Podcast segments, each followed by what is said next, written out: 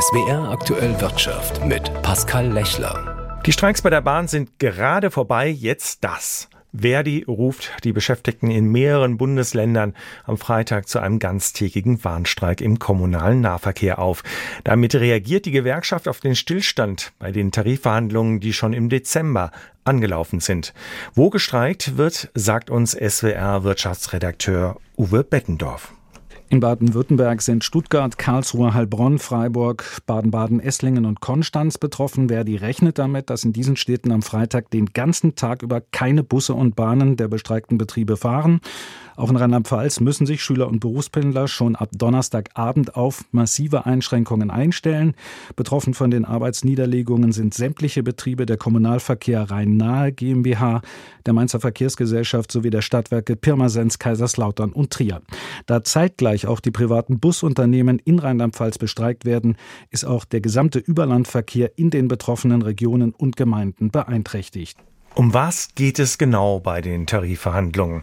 Nochmal Uwe Bettendorf. Bei dieser Tarifauseinandersetzung geht es vor allem um eine Entlastung der Beschäftigten. Beim Einkommen gibt es ja schon einen Tarifabschluss mit Lohnerhöhungen von 11 Prozent plus Einmalzahlungen von insgesamt 3000 Euro. Dass jetzt schon wieder gestreikt wird, das liegt an den festgefahrenen Verhandlungen über einen Manteltarifvertrag. Zu den Kernforderungen der Gewerkschaft gehören bessere Arbeitszeiten, eine monatliche Nahverkehrszulage oder eine Entlastung für Schicht- und Nachtarbeit. Die Verträge und damit auch die einzelnen Forderungen unterscheiden sich aber von Bundesland zu Bundesland. Klar ist, die Gewerkschaft kämpft für bessere Arbeitsbedingungen im ÖPNV, damit der Beruf attraktiver wird, denn die gesamte Branche leidet unter einem gravierenden Personalmangel. Nach 120 Stunden Streik fahren die Züge wieder weitgehend planmäßig bei der Bahn. Und das soll vorerst auch so bleiben. Die Gewerkschaft GDL und die Bahn wollen sich in der kommenden Woche wieder an den Verhandlungstisch setzen. Die beiden zeigten sich heute optimistisch. Andreas Schröder ist Sprecher von ProBahn. Mit ihm habe ich vor der Sendung gesprochen. Herr Schröder, die Bahn kommt der Gewerkschaft GDL weit entgegen. Wir wissen noch nicht genau, wie teuer der Tarifabschluss wird, aber er wird sicher sehr teuer werden. Am Ende wird es wohl der Bahnfahrer über höhere Fahrkartenpreise zahlen müssen, oder nicht? Ja, das ist natürlich absehbar in Zeiten von Inflation und Kaufkraftverlust fordern Gewerkschaften und Arbeitnehmer mehr und das spiegelt sich am Ende in Preisen wieder. Das ist so der normale Lauf der Dinge und damit müssen Fahrgäste leider rechnen. Was wäre denn so aus Bahnfahrersicht das Schlimmste, was passieren könnte bei den Tarifverhandlungen? Kann man das überhaupt sagen?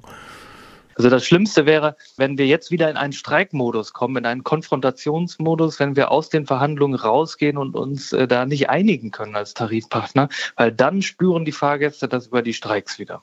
Sprechen wir mal über die Verbesserungen, die offenbar anstehen. Der Spiegel hat aus einem internen Papier der Bahn zitiert und das zeigt für 2028 eine Pünktlichkeitsrate von, ich sage jetzt mal nur 74,5 Prozent. Also wirklich besser wird es für die Bahnreisenden wohl nicht, auch in den nächsten Jahren nicht. Nein, also wir haben ein Problem mit der Pünktlichkeit, das ist allseits bekannt in Deutschland und das wird leider auch nicht äh, deutlich besser in den kommenden Jahren. Im Gegenteil, wir befürchten sogar, dass Baustellen den Verkehr noch weiter lähmen können. Und äh, daher sind äh, Versprechungen zu mehr pünktlichen Zügen derzeit nicht wirklich glaubwürdig. Und das ist natürlich ein großes Problem, weil die Bahn hat einfach diesen Ruf, dass sie unpünktlich ist und unzuverlässig. Der Spiegel mutmaßt auch, dass die Großsanierungen, die ja jetzt anstehen, diese Korridore, die saniert werden sollen, der erste Korridor ist ja da auf der Riedbahn, nur verhindern, dass es noch schlimmer wird. Also die äh, Korridorsanierungen sind ja das neue Konzept, um Baustellen zu bündeln. Es ist zu befürchten, dass damit der gesamte Verkehr in Deutschland auch mit betroffen ist und äh, es zu Verspätungen weit in den Fernverkehr in allen deutschen Regionen kommt, wenn zum Beispiel in Kürze Frankfurt-Mannheim gesperrt werden. Jetzt hat ein ehemaliger Bahnbeschäftigter, ein Manager, der lange bei der Bahn war, gesagt, äh, er versteht das gar nicht mit diesen Korridoren. Man könnte das auch quasi bei rollenden Rädern machen, so wie man das immer früher gemacht hat. Also es gibt verschiedene Baustellenkonzeptionen. Man kann einerseits alle Baustellen bündeln oder man macht es eben über Jahre und dann unter rollendem Rad. Äh, wir kennen das aus der Vergangenheit so, dass man zumindest einen Teilbetrieb aufrechterhalten konnte.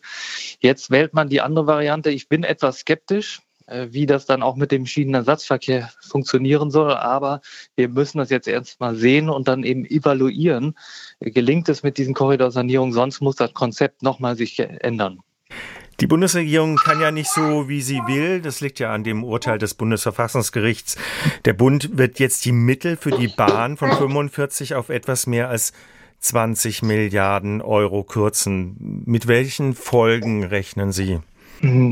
Also die Kürzung der Mittel, der Finanzmittel für die Bahn ist eine katastrophale Nachricht für alle Fahrgäste, denn sie bedeuten am Ende, dass wir auch eine schlechtere Qualität haben werden und eine schlechtere Infrastruktur. Daran mangelt es ja derzeit, daran hapert es und da muss eigentlich mehr geschehen. Und äh, wir dachten, dass die Verkehrswende auch in Köpfen aller Politiker angekommen sei.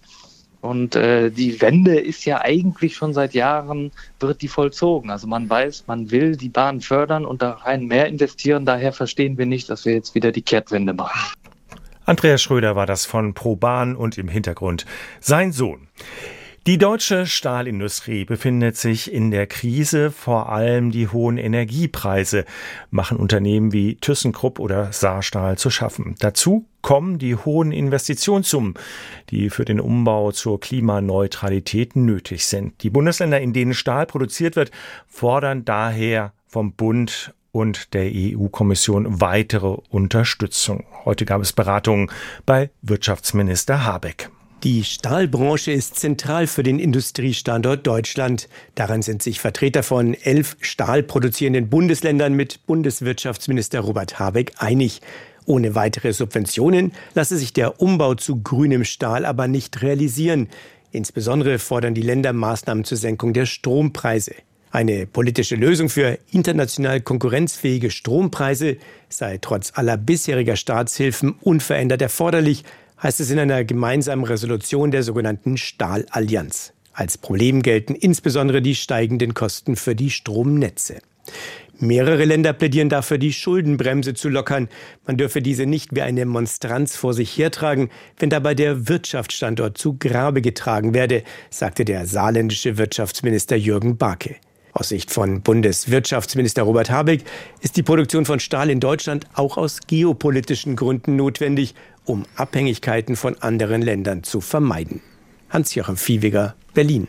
Aktionäre mit Bayer-Aktien im Depot mussten heute wieder starke Nerven haben. Der Börsenbericht aus Frankfurt am Main. Die Übernahme des umstrittenen Saatgut- und Pflanzenschutzmittelherstellers Monsanto wird für den Leverkusener Bayer-Konzern immer mehr zum Fiasko. In der nicht enden wollenden Serie von Gerichtsverfahren wegen des Unkrautvernichters Glyphosat wurde der Leverkusener Konzern jetzt erneut zu einer Schadenersatzzahlung von 2,2 Milliarden US-Dollar verurteilt, der bislang höchsten Summe seit die Klagewelle begann. Zwar kündigte Bayer Berufung an, doch das Debakel zieht die ohnehin schwer gebeutelte Aktie weiter nach unten. Sie verliert rund 6 Prozent. Bayer ist ein Schwergewicht im deutschen Aktienindex, der damit den ganzen Tag über im Minus notierte und den Computerhandel mit 16.941 Punkten schloss, rund 19 weniger als am Freitag. Mit dazu beigetragen hat auch das vorläufige Ende des hochverschuldeten chinesischen Immobilienkonzerns Evergrande. Befürchtungen, die Entwicklung könne der ohnehin angeschlagenen chinesischen Konjunktur einen weiteren heftigen Dämpfer versetzen und damit auch die deutsche Wirtschaft belasten, lasteten wie Blei auf dem Frankfurter Aktienmarkt. Denn der Immobiliensektor trägt rund ein Drittel zum chinesischen Bruttoinlandsprodukt bei. Zuvor hatte ein Gericht in Hongkong angeordnet, den seit Monaten wankenden Konzern aufzulösen, weil Evergrande auch nach anderthalb Jahren keinen schlüssigen Plan vorgelegt hat, wie die Unternehmensgruppe umstrukturiert werden kann. Der Immobilienriese hat Schulden in Höhe von rund 300 Milliarden US-Dollar und ist damit der am stärksten verschuldete Baukonzern weltweit. Nach der Ankündigung stürzte die Aktie von Evergrande in Hongkong um fast 21 Prozent ab und wurde danach vom Handel ausgesetzt. Klaus Rainer Jackisch, ARD Börsenstudio Frankfurt.